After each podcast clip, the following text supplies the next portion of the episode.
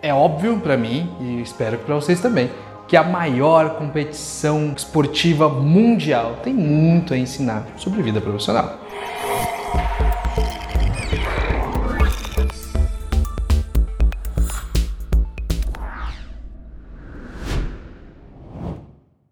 Olá, meu nome é Wagner Steffen e ajudo as pessoas a encontrar, aceitar e perseguir seus objetivos de carreira.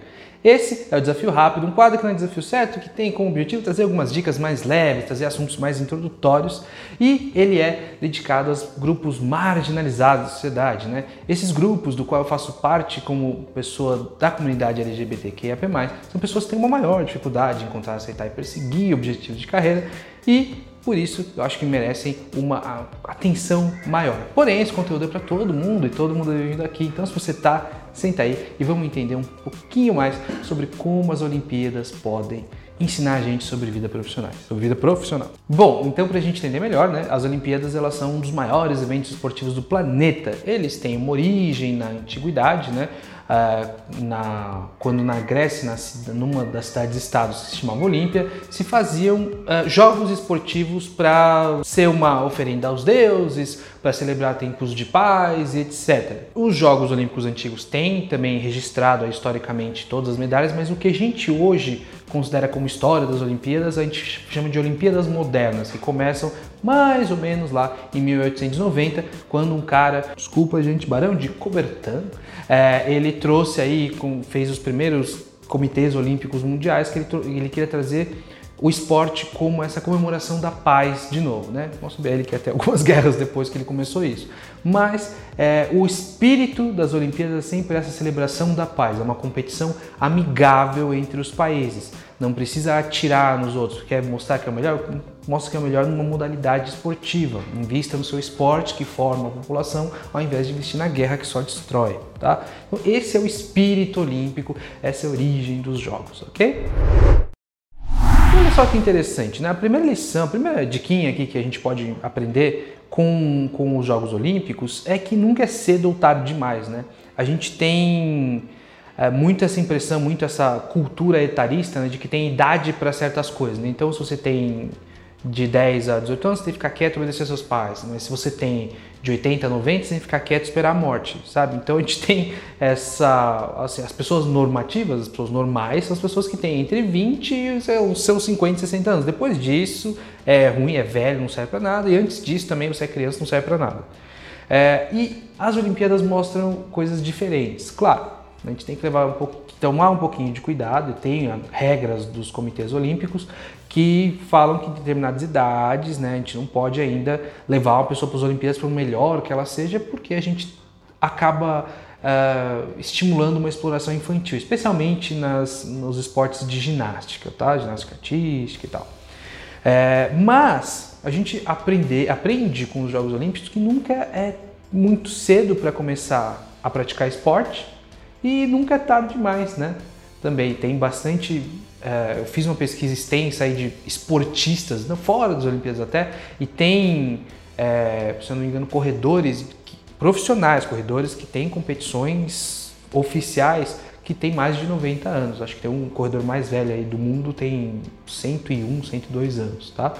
É, tem uma categoria só para pessoas da idade dele, foi montada uma categoria de corredores só para a idade dele, porque a gente tem também, de novo, respeitar né, um pouquinho das, das limitações físicas que traz tal, mas a gente tem dois casos que ficaram famosos, aí eu vou trazer esses dois casos, depois eu vou falar casos mais extremos. Né? Os dois casos que a gente aprendeu aqui com as Olimpíadas de Tóquio 2020, que foram é, realizadas em 2021, é que a gente tem a Raíssa Leal, tem pessoas mais jovens que a Raíssa nessa Olimpíada, medalhistas inclusive, mas eu trouxe a Raíssa porque ela é brasileira e a gente, né, a gente foi roubado tanto do orgulho nacional nesses últimos tempos que a gente, as Olimpíadas trouxeram pelo menos isso, um pouco de felicidade. Nossa, né, uma medalhista de brasileira tão jovem. A Raíssa Leal tem 13 anos de idade, ganhou uma medalha de prata na uma prova que foi inserida nessas Olimpíadas, uma prova bem nova, que é a prova do skate, tá? E, ou seja, tem 13 anos e é uma medalhista olímpica. Entrou aí num hall de pessoas, um hall muito seleto de pessoas, né? E a gente também tem, também não é a pessoa mais velha, mas foi a pessoa que mais deu notícia, que foi a Oksana Chusovichna, tá? Ela tem 46 anos, já entrou em, em em aposentadoria algumas vezes. Ela é casada, inclusive, com um lutador greco-romano também, um atleta olímpico também, é, que acho que não competiu nessas. Mas ela também deu muito o que falar, né? Porque ela, ela é da Rússia, um dos antigos países que faziam parte da Rússia, da União Soviética ali, e ela hoje compete pela Alemanha. E a Alemanha se comprometeu a pagar o tratamento para o filho dela, que tem um problema, se não me engano, um problema mental, não lembro qual, mas uma deficiência, prometeu pagar o tratamento dele se ela competisse nas Olimpíadas em nome da Alemanha. Então tem essa história muito legal também. Mas, é, como eu disse, elas não são as pessoas nem mais novas nem mais velhas nem nada. São as pessoas que eu trouxe aqui que são mais famosas como exemplo. Mas nessas Olimpíadas a gente teve ah, atletas que variavam dos 12 aos 62 anos. Estou trazendo aqui atletas e não necessariamente medalhistas, tá? É, e também nas Olimpíadas, numa história geral das Olimpíadas modernas, tá? as Olimpíadas começaram em 1890, a gente tem atletas que variam dos 10 até os 72 anos. Importante ressaltar que os atletas mais jovens tendem sim a praticar esportes de velocidade, de agilidade e tal, que é o que a juventude tem mais. E sim, os atletas mais velhos tendem a praticar esportes que requerem mais atenção, e, e como é que eu vou dizer isso? Mais, mais cuidado, mais uma coisa que a idade traz, mais paciência, como o tiro olímpico, por exemplo. Mas não é regra, tá? Como eu disse, a gente tem corredores aí, é, maratonistas, etc., com idades mais avançadas. E a gente tem, claro, pessoas também que trabalham aí é, em esportes que requerem um pouquinho mais de atenção, também mais jovens, tá? Não é regra, mas em geral a gente tem essas questões por conta da, do corpo humano e a maneira como ele envelhece. Mas a gente tem aí atletas que variam dos 10 aos 82 anos, então é, nunca é tarde, nunca é cedo para começar. Uma das coisas que os atletas olímpicos trazem também, aí eu vou colocar já no âmbito mais geral, não vou trazer um exemplo específico, é que a gente tem que ter superação. Mas para ter superação, nós vamos ter que superar obstáculos. Né? Então, essa superação de obstáculos que eu estou tentando trazer aqui é um atleta olímpico, um ou um atleta, né, em geral, é, ele está inserido num ambiente de competição. Quando você está inserido num ambiente de competição, isso quer dizer que você tem que ter o, o melhor desempenho possível que o seu corpo traz que seja né, legal. Né? A gente não pode usar nenhum tipo de droga, etc. Tem todas as regras aí do antidoping. Mas você tem que treinar. E para você obter esse desempenho o melhor possível, não tem, tem uma questão, claro, talvez genética e tal, de uma predisposição para ter mais força, para ter mais agilidade, mas isso é mínimo. O que tem é treino, tá? A gente vê que todo atleta olímpico, toda a história de atleta olímpico, a gente vai ver que tem muita superação, muitos obstáculos e tal, mas também tem muito treino. A gente não supera obstáculo é, nascendo de determinada forma, a gente supera obstáculo treinando todo dia, e todo dia sendo um pouquinho melhor. Você vai ver que todos os atletas que tem, a gente vai falar um pouquinho de investimento no esporte, por isso que eu não vou trazer aquela X história de superação, a gente tem que ter é, investimento no esporte, mas todo atleta tem essa história de eu treinei, eu me cansei, eu fui lá e todo dia eu ia e todo dia eu treinava e todo dia eu tinha como fazer isso. Então, um atleta olímpico ele traz esse exemplo de, de existir obstáculos, a própria competição é um obstáculo que você tem que estar todo momento superando, mas que você tem que superar com muito treino. Todo dia treinar, todo dia se tornar um pouquinho melhor, todo dia aprender uma coisa nova, todo dia é, evoluir mais nesse esporte que você escolheu tá? Essa é uma lição muito legal que a gente tem que trazer para a vida profissional, que é não adianta só uma questão de quem, né, do quem indica.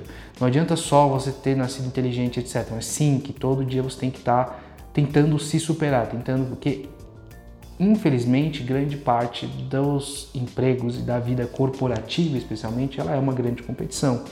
E sim, você vai enfrentar obstáculos, mas cabe a você superar esses obstáculos ou não. Uma lição que a competição olímpica traz, quando a gente vê né, todos aqueles eventos esportivos, eu não sei de vocês, né, mas até eu peguei, vi alguns esportes, tal, uh, alguns mais famosos, mas eu também fiquei encantado, por exemplo, com é, o, o mergulho, é o mergulho, a competição de mergulho. Nossa, eu fui lá, entrei, é, nos sites para aprender o que, que era, o que, que eles julgavam, o que, que é aqueles números que apareciam na tela. Eu fiquei encantado com aquilo, que o cara fazia de um jeito, depois fazia de outro, eu não estava entendendo e foi muito legal. E tem muita competição para ver. Tem muita pessoa maravilhosa, habilidosa pra caramba ali. Mas o que a gente pode entender de esportes diferentes, habilidades diferentes? É que imagina se aquele cara gigante lá do, do arremesso de peso fosse tentar fazer uma maratona. Imagina se a maratonista tentasse mergulhar. Imagina se o mergulhador fosse jogar tênis. Imagina se o tenista fosse fazer hipismo e a amazona e o cavaleiro fosse tentar fazer arremesso de peso, entende? Não dá. O que a gente aprende é que existe um valor na especialização. Eu já falei um pouco disso em outros vídeos, vídeos bem introdutórios do canal, vou tentar deixar, se eu não me engano, tem um vídeo específico, vou procurar que eu falo, que hoje em dia a cultura do trabalho ela é uma cultura mais especialista e não muito generalista, tá? Mas mais do que isso, não vamos falar só de especialização, mas vamos falar também de que a gente tem habilidades. A gente tem, nasce com e escolhe desenvolver algumas habilidades. E não é muito interessante que você invista muito do seu tempo num trabalho que não usa das suas habilidades, ou pior, que usa de habilidades que você não gosta de treinar, não gosta de ter, não quer desenvolver. É uma escolha também. Então sempre busque aquele esporte, aquela, aquele trabalho que vai melhor usar as habilidades que você já tem, que você gosta, que você desenvolveu por prazer, tá? Porque é isso que faz um bom é, atleta olímpico. Você acha mesmo que a, o, foi um cara britânico super, super excelente lá que ganhou esse, a medalha de mergulho? Você acha mesmo que ele faz o que faz, que ele mergulha ali porque ele desenvolveu uma habilidade que ele não gosta de mergulhar, que um dia ele estava lá, o pai dele mandou ele fazer. Não, ele faz aquilo por prazer, tá? Pode ter história sim de atletas que não gostam de estar ali, né? O próprio cavalo que fez super também. Teve a notícia que o, o cavalo não queria, não quis é, competir ali, aquele cavalo não estava afim e tal. É, não é uma piadinha não, tá? É, é, isso é exploração animal. Eu fiquei super contente de acontecer como aconteceu para a gente ter essa reflexão sobre o uso de animais em competição esportiva. Mas com certeza tem uma história de atleta olímpico que não gosta de ser atleta olímpico. Mas em geral, aquelas pessoas que estão ali num ambiente de excelência, sendo escolhidos pelos seus países como os melhores possíveis, eles fazem porque eles amam, tá? Eles fazem porque aquela habilidade que eles precisam para fazer aquele esporte é uma habilidade que eles gostam de desenvolver, eles gostam de treinar, eles gostam de se superar naquelas habilidades. Tá certo? Então, aprenda com isso e escolha sua vida profissional, escolha seu caminho de vida profissional para valorizar as habilidades que você gosta de ter e não o contrário. E eu preciso ser. É, vai ser um tópico meio político, mas vocês vão entender que tem uma, um, uma ligação aí com a nossa vida profissional. E, que a gente está falando aqui de investimento. Né? Investimento é importante. Quando a gente fala de esporte, quando a gente fala de Olimpíadas, você vê que os países que investem mais em esporte, têm uma cultura mais voltada para o esporte, esporte, tá? Não é esportes, não esporte, né? Porque aqui no Brasil a gente tem um investimento é, ridiculamente desnecessário no futebol masculino e para os outros esportes meio que é, tá? Aí, mas Wagner, teve a canoagem, teve a, a, a, menina, o skate, que ganharam medalhas mesmo sem muito investimento. É uma história de superação. Para com isso. Esquece isso. Essa é uma história entre 10 mil histórias que não deram certo, pessoas maravilhosas da canoagem, pessoas maravilhosas do skate, pessoas maravilhosas do surf, que eram maravilhosas e que não conseguiram investimento e que, portanto, não conseguiram todo dia treinar aquilo. Então, a gente tem que ter mais investimento no Brasil, a gente tem que voltar com o Ministério do Esporte, a gente tem que diversificar o nosso portfólio de esportes. A gente investe muito em futebol masculino, que não é tudo isso, tá? Então, assim, a gente tem que ter investimento no esporte, pra, nos, nos atletas, para eles poderem se destacar. Se não, eles não conseguem. Imagina se o, o Isaías ou Isaquias, não lembro, o cara da canoagem que ganhou medalha de ouro, ele não pudesse treinar todo dia. Ele tivesse que também, é, vamos supor, dirigir Uber para conseguir o que comer. Ele não ia ganhar a medalha de ouro, ele não ia passar na frente de todo mundo. Porque ele tem hoje um, ritmo de treino, ele faz o treino, ele se dedica ao esporte. Se a gente não tiver investimento numa pessoa dessa, ele não vai se dedicar, ele não vai ser o melhor. A gente está falando de um ambiente onde eles são os melhores. Aí você fala, tá bom, vai, muito político, o que isso tem a ver com a minha vida profissional? Você também precisa de investimento. Eu tenho muita gente que fala assim: eu quero ser promovido. Onde você trabalha? Num banco. Com o que você trabalha? Análise de dados. E aí eu falo assim: você já fez um curso de Excel? Aí a pessoa fala: não, é que sabe, é meio caro, eu também vou ter que passar um tempo estudando, não sei se eu quero, mas eu quero ser promovido, eu acho que isso é comportamental. Vamos lá. Sim, boa parte da, do, do, da promoção é uma promoção comportamental. Você tem que ser uma pessoa que trabalha bem em grupo, que escolhe bem seus projetos, que faz bem seu trabalho. Mas assim, grande parte é você ter que investir nas suas habilidades. Se você não investir num curso de Excel, você não vai ser promovido para uma vaga que precisa de um Excel avançado, por exemplo, tá? Então assim, invista em você, peça investimento e mais do que isso, quando você for responsável como mentor, como pai, como líder, invista nessas pessoas também. Ah, vai, dinheiro? Não necessariamente. Essas pessoas têm motivação, elas têm conselho, os atletas, né? Elas têm motivação, elas têm conselho e elas têm o dinheiro também para investir no que elas fazem. Mas não adianta só dar dinheiro a pessoa e falar treina aí. Não, tem o técnico, né? Tem a pessoa que mentora aquele atleta. Tem uma certa necessidade também de, de elogio profissional. Nossa, é muito bom no que você faz, vai, vai, vai, motivação. Então, se você tiver a oportunidade de motivar alguém, de investir tempo nessa pessoa, de investir dinheiro, mas investir tempo, investir energia nessa pessoa, invista. Sabe, mentore pessoas, tá bom? Não, não, não ache que é, essa história de investimento tem que ser só o investimento do Estado no esporte. Não, é mais do que isso, é investir em você, dar-se tempo para aprender, dar-se recursos para comprar aprendizado, dar-se energia, conceder-se energia, no sentido de investir a energia que você tem, às vezes não para é, só apenas lazer, lazer é importante, a gente falou aqui no vídeo do Chaves, né? Mas além disso também a gente se permitir investir na nossa melhoria. Investimento é importante na nossa vida profissional por último, propositalmente por último, a gente vai falar aqui da Simone Biles, que não é só ela, mas eu vou trazer o exemplo dela, que foi o exemplo que deu mais mídia aí também, tá? Então, provavelmente o exemplo que você conhece mais. Ela é uma ginasta americana que era a favorita nas categorias que ela ia competir. E ela desistiu.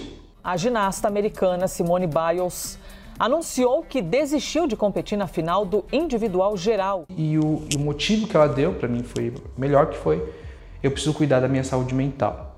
Então, saiba quando parar, não tem a ver com idade, tá? Ah, a, a, a ginasta que eu citei, né? A, de novo, né, gente? Desculpa. Oxana. A ginasta Oxana, ela não sabe a hora de parar porque ela é velha. Não, não é esse saber quando parar. É saber quando parar com os seus limites. A Simone Biles tem uma idade maravilhosa para fazer o que ela faz. Ela está no topo do, do, da performance dela, mas ela parou porque ela falou: essa competição está me fazendo mal psicologicamente. Claro que estou puxando um lado para façam terapia, pelo amor de Deus. Claro, eu sempre vou puxar essa sardinha, não, não, não nego. Mas saber quando parar na vida profissional é também uma dádiva. Eu tive há pouco tempo atrás um, um amigo meu que ele é biomédico e ele estava trabalhando, tinha cinco anos no laboratório onde ele não estava sendo reconhecido, que era um trabalho extremamente estressante, que era um trabalho extremamente pesado, era muito longe de onde ele trabalhava, não pagava bem e foi, foi, foi, foi até uma hora que ele falou assim, eu saí de lá em um dia que se eu, eu sabia que se eu fosse esperar o outro dia para pedir demissão, eu ia pedir demissão aos gritos e eu saí de lá numa camisa de força. Claro, tem toda uma questão dramática também, mas assim, ele soube o momento dele parar. Ele fala: Não, eu preciso pedir minhas contas, preciso ser, sair desse lugar porque é um ambiente onde está me fazendo muito mal. É um ambiente que, se eu não parar, ele vai parar por mim. Tá? Então, tome cuidado em ambientes muito tóxicos, ambientes muito pesados de trabalho. Quando possível, pare. Ambiente, indústria de trabalho, atividade, cargo, não importa. Se está te fazendo muito mal, tenha consciência de começar um processo de mudança ou parar para começar a mudar. Não fica no lugar que te faz mal, tá certo? Aprenda com os atletas, não só Simone Biles, né? Mas aos atletas aí que souberam que o momento era de parar, de que as competições eram muito legais, davam muita fama, davam muito é, muita, enfim, muito privilégio ali, muito reconhecimento, mas chega um momento onde a o mais importante é você e não essas vantagens. É isso, pessoal. Se você está acompanhando aí o vídeo, uh, se você está acompanhando esse conteúdo, não importa se por podcast ou pelo vídeo, as nossas redes sociais estão na descrição do episódio, se por vídeo aqui na tela também. Acompanhe a gente nas redes sociais, ajuda bastante a gente, tá? É, também todas as redes sociais saem os pedacinhos desse vídeo também, se você gostou, saem pedaços, sai conteúdo também exclusivo pelas redes sociais. É, se você está aqui no YouTube, ou se você está nas redes sociais, vai lá para o YouTube, é, se inscreve no canal, ativa o sininho, ajuda bastante a gente com esse, esse movimento. Ah, e ah, deixa um comentário, deixa um like também, não importa onde você esteja, certo? No mais, eu queria agradecer muito tempo que vocês passaram comigo aprendendo um pouquinho mais sobre Olimpíadas e carreira. Até semana que vem. Tchau, tchau.